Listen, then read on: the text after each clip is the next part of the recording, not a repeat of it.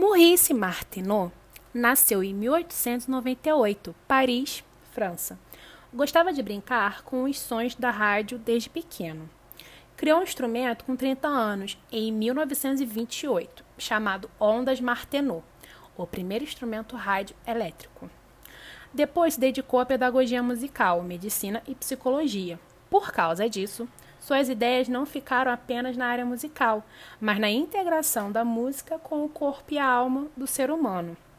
Parte do princípio de que o homem é um ser dotado de mente e corpo e que ninguém é deslocado do seu contexto histórico-social, sua proposta pedagógica visa o desenvolvimento integral do ser humano.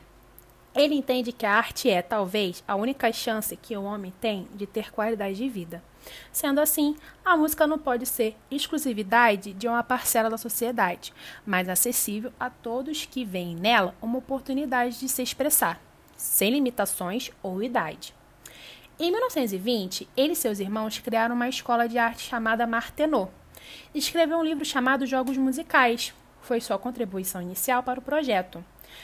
Questão que norteia sua filosofia: ser professor de arte ou ensinar para a arte? Para a integração corpo e alma que ele acredita, o jogo é a principal estratégia metodológica. Possibilita envolvimento completo, motivado pelo entusiasmo, com um clima agradável, confiança e alegria, que abre possibilidade para a criatividade. Pode ser usado com qualquer idade. Ele defende que a música precisa estar em todas as etapas do desenvolvimento da criança, desde o nascimento, agregando conhecimentos, desenvolvimento da atenção, concentração e memória.